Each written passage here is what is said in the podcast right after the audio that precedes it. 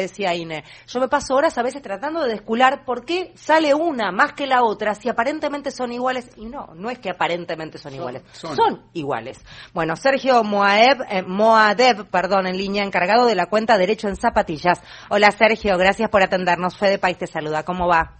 Hola Fede, ¿qué tal? Sí, estaba escuchando atentamente y efectivamente la lavandina es igual, prácticamente el principio activo es cloro. Claro. Cloruro de sodio, lo he preguntado y no cambia nada. Bueno, te venden una que es para lavarropas, que es más cara porque es para lavarropas y el envase es blanco, y es lavandina. Está bueno que difundan este tipo de temas de educación y de que aprendamos los derechos y, y saber qué compramos. ¿Dónde estás? ¿En el supermercado que te estamos escuchando? y está diciendo que la línea está en premetro, se está interrumpida, así que pasamos el dato de paso a que Bien, bien. Bueno, básicamente decía eso, que está bueno que sepamos eso, eso también va en línea con el tema de etiquetado frontal, que para lo que es la bandina, productos de limpieza que son domis sanitarios, tiene que haber, primero que nada, que estén autorizados, porque a veces también venden, lamentablemente, tema de costo, pero viste los que son genéricos, y eso es un riesgo, porque no sabemos la procedencia, que tienen, que no. Entonces también es importante pasar ese mensaje de que tengan la etiqueta con la aprobación de ANMAT eh, y demás. Eso es, importante. Y después en tema de información, leer las etiquetas, eso es clave y claro para saber qué comprar. Lo que pasa es que te, primero que te pasas horas, segundo te lo hacen cada vez más chiquito, creo que es a propósito. Tercero te engañan, por ejemplo, acá hay una marca de la Serenísima de yogurt, yogurt light de la Serenísima, vigente en precios cuidados, también tenía dos precios y con dos etiquetas. Uno decía compró vitales y la otra decía sin ella, y es exactamente lo mismo.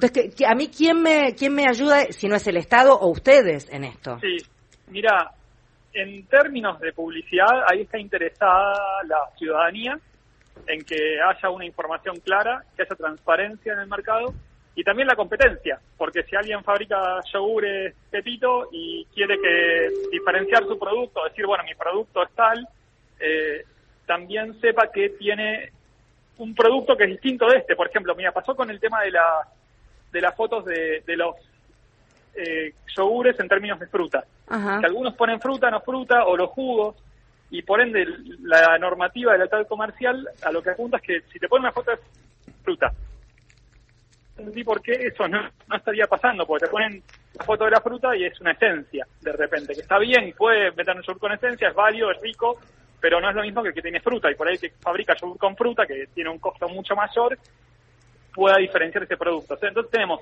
la ciudadanía interesada y la competencia. Y ahí, en realidad, hay normativa de publicidad que es la de lealtad comercial y es la que se encarga de controlar justamente que haya una eh, calidad pareja en, términos de, publicaciones de envases. ¿En, qué áreas reciben ustedes más denuncias, eh, Sergio? Mira, eh, alimentos es un tema que es espectacular. Ahí está el tema de la ley de etiquetado, que lo que apunta justamente es que haya más claridad. Sí, que no sale. Y que no. Y está. Ayer vi una gaseosa que alertaba la presencia de edulcorantes. Bien. Y decía, esto no es eh, bueno para niños y niñas. Así que bueno, eso es una es un avance en, términos de información. Después, bueno, eh, a ver, lo que lo que yo veo que me preguntan mucho, por ejemplo, galletitas, que a veces vienen sin membrillo. Entonces compras unas pepas y el, viste que el envase, el producto parece un producto espectacular y después adentro te encontrás con una membrillo. Eh, entonces, ahí ahí yo les digo, mira, pedí, llamá a la empresa, si, son eh, medianamente inteligentes, te deberían mandar unos packs, quedar bien, cuidar el cliente, ¿no? Sí, sí, sí. Sergio Mario, ¿cómo te va?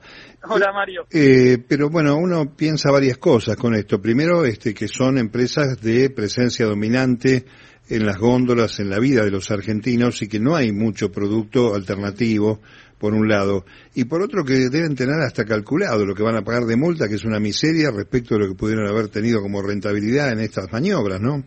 Es buena la pregunta. Eh, he charlado con algunas pymes, en particular el sector lácteo, y lo que pasa es que está muy concentrado en general en términos económicos el, el sector, ¿no? Hay como un cierto, una característica de oligopolio eh, o de concentración económica más bien. Y, eso hace, en pocos por un gran problema es la distribución, ¿no? que les cuesta, lo que me comentaban, llegar a distintos puntos del país más allá que tenga una producción eh, acorde. Eh, y respecto a las multas se gradúan en función de los antecedentes y de la capacidad económica de, las, de las ventas de la empresa. Ahí, están, están todos los parámetros en la normativa. Eh, esas multas a su vez pueden ser apeladas y, algunas llegan a la justicia. De hecho, si buscan, por ejemplo, multa, lealtad comercial, aparecen, por suerte, eh, hay publicadas varias sentencias para que podamos leer del tema. Igualmente, sí, eh, la multa es como si fuera un parche, ¿no? Soluciona el tema de fondo. yo pienso que 8 millones, 8 millones y medio para Arcor lo debe recaudar en media hora de venta, ¿no? En la República Argentina, qué sé yo. Y bueno, es, es, un, es un tema que, que lo que sí implica es crear un precedente, ¿no? Y que sepamos también lo que, lo que se entiende, lo que no. Después, obviamente que hay que ver la normativa, qué mejoras podrían tener como para que sea más claro. Hace poco salió una resolución que justo iba a publicar en la web de Derecho en Zapas, que era sobre el tema de productos sucedáneos.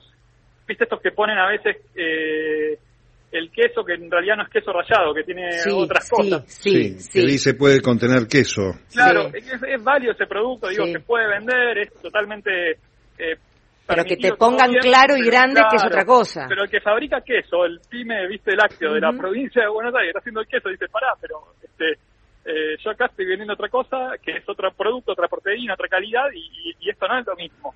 Entonces, como digo, hay un interés tanto de la persona que consume ese producto como de la competencia y el mercado. Y ahí, bueno, este, esta solución que les comentaba, creo que a lo que apunta es a diferenciar estos casos, que esté, que esté claro, que, se sepa bien qué tiene, porque a veces, como decías vos, de la etiqueta no se lee nada, ¿no? Es muy difícil, es chiquitita la letra, no se entiende nada.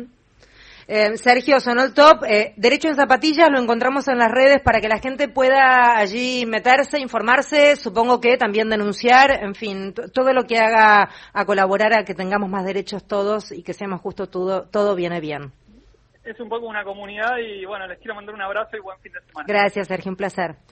Sergio Moadev es quien hablaba el encargado de esta cuenta Derecho en Zapatillas. Radio País.